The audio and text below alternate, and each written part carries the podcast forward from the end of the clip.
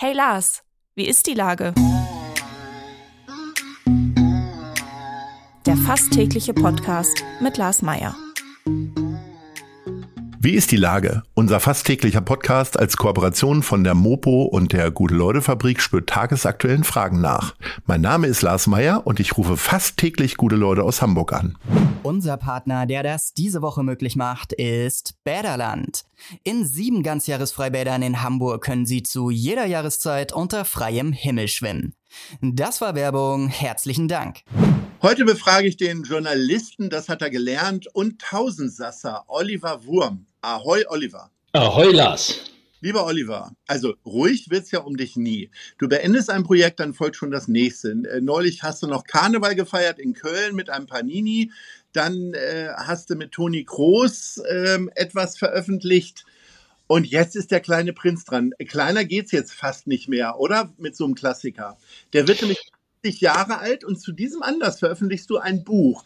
Es ist aber natürlich ein Buch nach Wurmart. Erzähl mal. Also es ist tatsächlich so, dass ich vor zwei Jahren, so lange ist das schon her, äh, nochmal zum kleinen Prinz gegriffen habe. Das war reiner Zufall und habe den nochmal gelesen, weil ich das wirklich als Kind schon gerne, als Jugendlicher in der Schule auch und auch später immer wieder gerne gelesen habe, weil es ja so eine zeitlose Fabel ist. Und dann habe ich geguckt, gibt es vielleicht irgendwann mal ein Jubiläum, dem ich so nachspüren kann, weil da suche ich ja dann immer nach, ob ich irgendwie vielleicht mal ein Projekt dann äh, drumherum stricken kann. Und dann fiel mir auf, am 6. April 1943 war die Erstveröffentlichung. Zwei Jahre lang, Glas, habe ich versucht, darum eine Idee zu stricken, habe versucht, es weiterzuschreiben, habe versucht, ähm, ja, das äh, mit Illustrationen, Wandkalender, also hatte alles keinen Sinn. Es wäre alles äh, Antoine Saint-Exupéry nicht gerecht geworden. Und dann hatte ich es eigentlich schon ähm, zu den Akten gelegt. Und wie es dann so ist, äh, parallele Entwicklungen, ChatGPT kam auf den Markt, ich habe ein bisschen damit rumgespielt und dann war klar, ich muss die ChatGPT zum kleinen Prinz befragen. Nicht, ähm, weil es einfach zeitgemäß ist, gerade damit äh, zu arbeiten, sondern weil sie wirklich, wirklich überraschende und unfassbar gute Antworten gegeben hat. Aber jetzt nur mal zum Praktischen. ChatGPT ist mir das erste Mal, glaube ich, im Januar äh, in einer internationalen Zeitung aufgefallen. Und dann kam es im Februar hier so rübergeschwappt und auf einmal haben alle drüber gesprochen. Bin ich da jetzt zu spät dran oder wann hast du es gelesen und wie schnell kann man bitte ein Buch daraus machen? Naja, ich bin ja bei sowas dann immer tatsächlich, ich habe ja eine wahnsinnige Umsetzungsenergie, wie ich immer sage. Das ist nicht immer zu meinem Vorteil, weil ich auch Dinge umsetze, die sich vielleicht am Ende dann nicht rechnen. Aber wenn ich das einmal so im Kopf habe, eine Idee habe, dann möchte ich die auch tatsächlich an den Markt bringen. Und ich habe mit ChatGPT rumgespielt, habe wie jeder andere auch mich erstmal selber eingegeben, gefragt, was weiß die künstliche Intelligenz über mich. Da wusste sie nicht viel. Ich war ein Hamburger Filmproduzent, habe aber noch nie einen Film produziert. Aber das habe ich sehr schnell verstanden. Das ist natürlich. Filmriss hast du produziert häufiger. Filmriss habe ich häufiger äh, produziert, das stimmt. Aber das habe ich sehr schnell verstanden, dass es darum gar nicht geht, sondern es geht natürlich jetzt in diesem Zeitpunkt sozusagen darum, ähm, dass man Dinge fragt und, und, und auch entwickeln lässt, die einen größeren Common Sense haben. Und der kleine Prinz ist natürlich seit acht Jahrzehnten ein Weltbestseller. Ist jedes Jahr unter den Top drei verkauften Büchern in Frankreich und auch weltweit immer auf den Bestsellerlisten. Ist in jeder ähm, großen äh, Bücherliste drin, die empfohlen wird, von der FAZ bis zum ähm, Times Magazine. Und, und insofern war klar, dass über dieses Buch wahrscheinlich schon sehr viel gefüttert wurde in dieser ChatGPT. Und das habe ich zum Anlass genommen und habe wirklich die einfache Frage gestellt, dass äh, diese künstliche Intelligenz mir das Buch mal zusammenfasst. Und das kam natürlich in Windeseile raus und es war wirklich nahezu perfekt. Dann habe ich ein bisschen ähm, weiter rumgesponnen und, und habe dann auch mal gesagt, was wäre denn, wenn dieser kleine Prinz 80 Jahre danach nochmal auf die Erde käme und er würde über die verschiedenen Planeten gehen? Wie würden denn diese Planeten heute zeitgemäß besetzt sein? Und was da rauskam, das hat mich wirklich umgeblasen. Also weil es auch immer so sehr, sehr gut hergeleitet war und sehr gut ähm, erklärt. Und ähm, dann habe ich ihn eine Rede schreiben lassen oder beziehungsweise halten lassen, die dieser kleine Prinz heute in Zeichen von Globalisierung, von, von Klimakrise vor der UN-Vollversammlung halten würde. Und diese Rede könnte Olaf Scholz dort sofort halten und er würde wahrscheinlich stehende Ovationen kriegen. Und das hat mich dann so beflügelt, dass ich gesagt habe, daraus muss jetzt irgendwie was werden, ein kleines Produkt. Und ja, daraus habe ich ein Buch gemacht zum 80. Geburtstag, 23 Fragen sozusagen an die große Intelligenz über den kleinen Prinz. Was kostet das Buch und wo kann ich das kaufen? Das kostet 8,90 Euro. Ich hätte es gerne äh, für unter 5 Euro angeboten, weil es gar nicht so dick ist. Hat nur 65 Seiten. Wir haben aber hinten noch 80 Zitate aus Der kleine Prinz im Original, weil völlig klar, dieses Buch ist eine Hommage an Antoine de Saint-Exupéry und es ist auch eine Aufforderung an alle, die es noch nicht gelesen haben, das Original zu kaufen. Deswegen haben wir nochmal 80 Zitate hinten angehängt, die wirklich äh, zeitlos schön sind aus dem kleinen Prinz. Aber vor allen Dingen wird es natürlich ähm, über den, den E-Paper-Bereich gehen, weil ich glaube schon, dass die, die in dem Buch auch genannt werden, wenn ich die entsprechend vernetze, wenn die davon erfahren, dass äh, Greta Thunberg plötzlich auf einem Planeten sitzt beim den kleinen Prinz oder der Bundesligist, den ich hier noch nicht verrate, zu dem der kleine Prinz ins Stadion gehen würde, mit einer unfassbar guten Erklärung auch, Zum warum er genau, ja ja, warum er genau dahin geht. Ne? Das, ähm, das ist spannend. Okay, also du verkaufst das jetzt für 8 Euro noch was. Äh, musst du nicht irgendwie Rechte bezahlen oder ähnliches? Oder ist das alles frei, weil es schon so alt ist? Oder wie läuft das?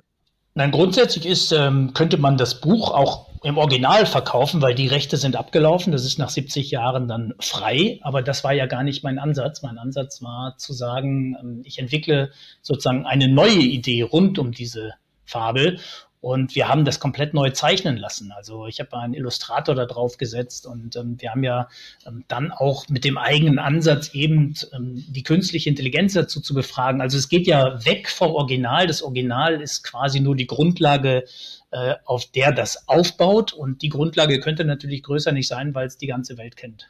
200 Millionen Exemplare sind davon verkauft worden in der Gesamtauflage und zwar in 500 Sprachen und Dialekte. Das ist, ähm, ich glaube, es gibt 200 Länder auf dieser Welt, ungefähr über den Daumen. Äh, das heißt, es gibt es wahrscheinlich auch in Friesisch, in Bayerisch und in Sächsisch möglicherweise. Äh, für dich ist das dann schon wieder ein altes Projekt jetzt, wenn es rauskommt. Äh, was gibt's denn Neues?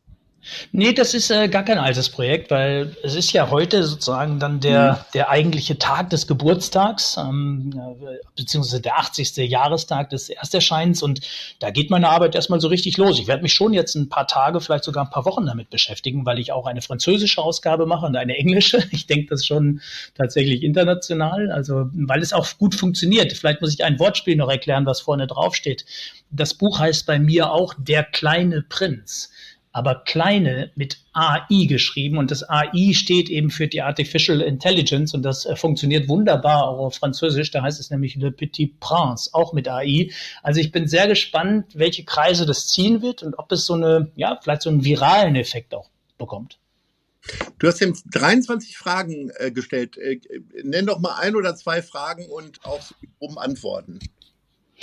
Naja, es, es geht tatsächlich um so komplexere Zusammenhänge. Also wenn ich ihm zum Beispiel die Frage stelle, wenn der kleine Prinz sozusagen 2023 nochmal auf die Erde zurückkäme und könnte vor der UN-Vollversammlung eine Rede halten. Also so komplex kannst du die ChatGPT ja befragen. Wie würde diese Rede sozusagen aussehen? Und dann kommt eine, ja, zwei DIN A4 Seiten lange Rede, wo wirklich aus den Tiefen sozusagen der Fabel, aus, dieser, aus diesem Appell an die Menschlichkeit heraus, der vor 80 Jahren zu Papier gebracht wurde von Antoine de Saint-Exupéry, entsteht eine Rede in der Jetztzeit, die aber tatsächlich alle großen globalen Krisen ähm, anspricht und auch wirklich äh, Appelle sozusagen dann auch formuliert. Ich habe dann weiter ähm, geforscht, sozusagen fragentechnisch und habe mir gedacht, naja, der kleine Prinz steht ja auch für den Naturschutz. Er, er liebt ja seine Rose, er schützt seine Rose, er pflegt seinen Planeten im Original.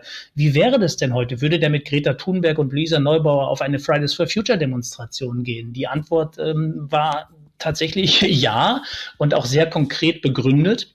Und es geht dann so weit, dass ich dann nochmal nachgefragt habe, wie wäre denn sein Plakat? Was würde da draufstehen? Und auch da kommt eine wirkliche tolle Botschaft, die dann aber erst im Buch veröffentlicht wird. Völlig richtig. So, jetzt habe ich dich gefragt, du arbeitest ja immer an sieben Projekten gleichzeitig. Äh, was ist es denn noch neben dem kleinen Prinzen? Damit naja, wir das haben. Eins weißt du ja, machen wir immer wieder gerne, mindestens ein oder zweimal im Jahr. Das sind unsere äh, geliebten Panini-Alben. Und ähm, auch in diesen Tagen kommt raus im schönen Freiburg im Breisgau, Freiburg sammelt Freiburg. Und gleichzeitig ähm, ist auch die dritte Lyrik-Gedichte-Bandreihe äh, am Start. Das oh, wird diesmal das der Lieblingsprodukt bei euch. Ja, das wird diesmal eine Green Issue. Das passt auch dann sehr gut zu deinen Aktivitäten zum Endclub und sowas. Da werden wir sicherlich wieder was in die Gästetüte packen können. Da bin ich mir ziemlich ja. sicher. Ja, großartig.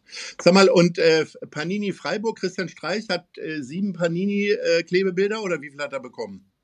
Äh, Christian Streich ist drin, ist äh, ein Bildchen natürlich in Freiburg sammelt Freiburg, ist aber äh, genauso oft drin wie das Freiburger Münster oder die lange rote, wie ich gelernt habe, die Spezialität dort. Sehr schön. Mein Lieber, ähm, ja, du bist ja mit deinem Büro mitten auf dem Kiez. Das heißt, da gibt es sehr viel zu trinken, aber auch sehr viel zu essen. Äh, was sind denn deine Lieblings-Kiez-Restaurants? Erzähl mal, Platz drei. Tatsächlich sitze ich ja, während wir sprechen, gerade im Büro und gucke so schräg aus dem Fenster und gucke auf Platz drei. Das ist nämlich das Freudenhaus im Herzen oh. von St. Pauli. Toll. Sehr, sehr gerne den, den Fang des Tages, den Fisch. Aber was ich neulich auf der Speisekarte entdeckt hatte, war auch ganz lustig. Da steht nämlich tatsächlich drauf, es gibt Freudenferkel Olivia Jones. Das muss ich unbedingt probieren. Großartig. So, Platz zwei. Platz zwei ist rechts um die Ecke, äh, Richtung Clemens-Schulz-Straße, ist eigentlich mein Frühstückslokal, das Café Mimosa von der wunderbaren Gertrud. Aber neuerdings auch montags, nee, mittwochs bis samstags äh, von 18 bis 22 Uhr Pfälzer Wein und Elsässer Flammkuchen in verschiedenen Kombinationen, gibt's auch in der veganen Variante. Macht richtig Spaß, da zu sitzen, den Abend ausklingen zu lassen, ein schönes Glas Riesling und einen schönen äh, Flammkuchen dazu. Tolle Atmosphäre, tolle Leute, Kaffee Mimosa, Clemens-Schulz-Straße. Ein Muss als Frühstückslokal, aber jetzt neuerdings auch abends. So, und Platz eins. Ja, Platz eins ist für mich wirklich eindeutig, weil ich äh, so oft versuche, daran vorbeizugehen, wenn ich sehr lange gearbeitet habe und das dann nie schaffe und immer noch spät nachts dort einkehre. Ich sage immer ein Stück Athen in Hamburg. Taverna Hellas, besser geht's nicht, günstig, gut und vor allen Dingen total echt und und ich sag mal nach dem Gyros dann noch eine Astra-Knolle und ein Uso und noch ein bisschen mit dem, mit dem Personal ähm, ja, rumshakern und Spaß machen. Das, das ist immer eine große Freude und manchmal geht die Tür auf und es kommt ein Ben Becker samt Hofstadt rein. Es ist eigentlich immer was los. Also Taverna Hellas für mich der beste Grieche in Hamburg. Großartig. So, wir stürzen uns jetzt äh, mal auf den kleinen Prinzen, der in diesem Fall mit AI geschrieben wird. Ich freue mich sehr wieder über diese tolle Idee und äh, staune jedes Mal, in welche Richtung da die Ideen so gehen und bin gespannt auf unser nächstes Gespräch. Ahoi, Lars, Dankeschön. Dieser Podcast wird präsentiert von der Gute-Leute-Fabrik, der Hamburger Morgenpost und Ahoi Radio.